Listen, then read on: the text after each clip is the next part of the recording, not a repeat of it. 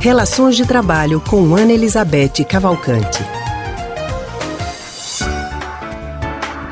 Já estamos ao telefone com a psicóloga e psicanalista do Centro de Pesquisa em Psicanálise e Linguagem, Ana Elizabeth Cavalcante, que conversa agora sobre a produtividade em meio ao isolamento social. Muito boa tarde para você. Boa tarde, Leandro. Boa tarde, Ana. Boa tarde, Boa tarde, Ana. Ana, durante essa quarentena, né, que a gente está vivendo imposta aí pela pandemia do novo coronavírus, muita gente está aproveitando para estudar e aprender coisas novas, isso é fato. Mas algumas pessoas estão apenas tentando ficar bem psicologicamente, porque também não é fácil você ficar em casa durante muito tempo.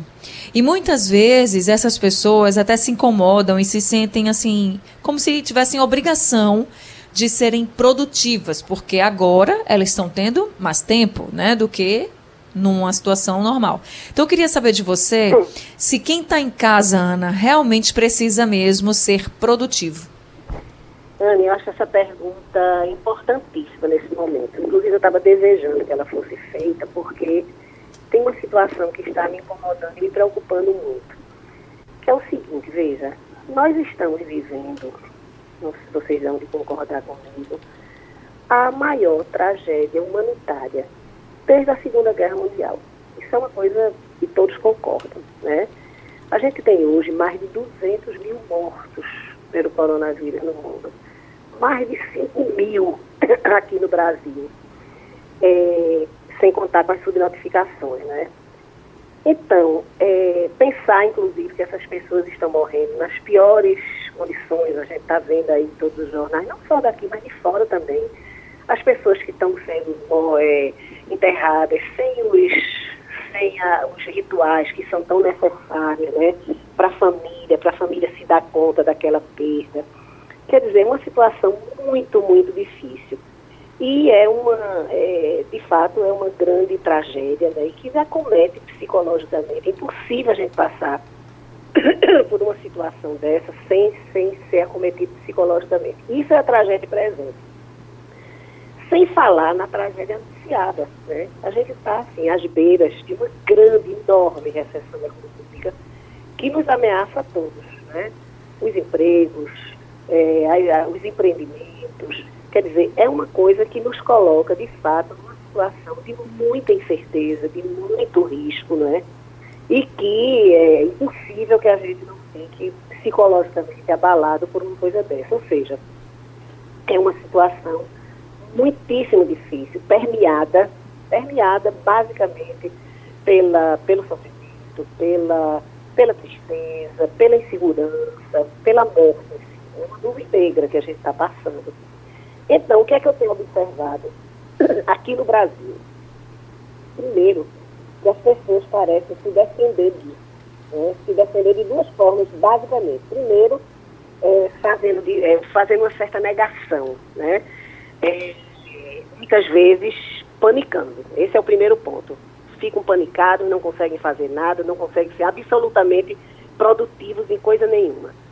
A outra, a outra face, que é uma face da mesma moeda, que também é uma negação, é o contrário, é fazer coisas demais, é, é, tentar manter o ritmo anterior, está é, aí a profusão né, de lives, de, de, de, atividades culturais que são propostas, de aulas que são propostas, de cursos que são propostos, né?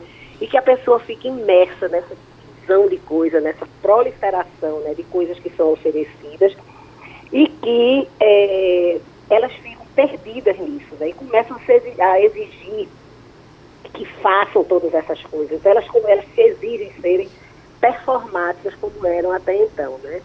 É, alguns outros, que ainda eu acho também isso terrível, né? É, fazem também um tipo de negação, deslocando para a situação política. Aqui, essa é uma, uma condição muito específica do nosso país, né?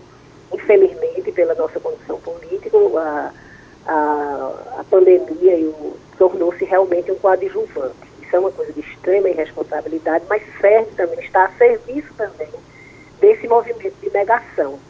Então, é, esses são os movimentos que eu acho que são os movimentos de negação frente à situação que é muito grave, que é muito triste, que é muito difícil para todos. Então, esses mecanismos, que são mecanismos de negação, desculpem, eu acho que não permitem que a pessoa mantenha um mínimo de saúde mental. É a pior coisa você não enfrentar, não encarar e não desenvolver mecanismos para eh, enfrentar isso e elaborar psiquicamente. Então, é, retomando a, a, a, pergunta de vocês, né, eu acho que é preciso, em primeiro lugar, que todos entendam, todos, todos, funcionários, trabalhadores, empresários, é, gestores, uhum. compreendam que nós estamos vivendo, de fato, uma situação especial, uma situação diferente, e que não é possível exigir das pessoas que elas sejam performáticas como eram antes. Então, retomando a, a, a pergunta né, específica de vocês, é preciso ser produtivo? Eu diria que para se manter produtivo, a primeira coisa é exatamente reconhecer que nós estamos vivendo uma situação de exceção, admitir e aceitar os limites psicológicos que essa situação nos impõe. Né? Por isso, eu tenho repetido muito, né? As pessoas me dizem exatamente, você deve estar tá ouvindo isso também. Eu não consigo, eu não consigo ser produtiva como era antes, né?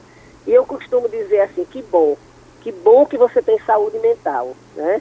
Porque se você tivesse me dizendo que estava tão produtivo como era antes, eu ia ficar preocupado, achando que você não está cuidando, né? Quer dizer, que você não está é, se cuidando devidamente. É, então, isso, quer dizer, quem está nessa situação, quer dizer, de se manter dessa forma, vai pagar um preço alto, um preço psíquico, de, de adoecimento psíquico e de adoecimento físico também. Então, resumindo, eu acho que para a gente se manter realmente produtivo, é importante reconhecer esse período difícil, lidar com os limites que ele impõe, não é? e aí, feito isso, eu acho que a gente pode dimensionar a nossa vida dentro do possível. Eu acho que a palavra atualmente é possível, não é o ideal, não é o que deve, nem o que tem que.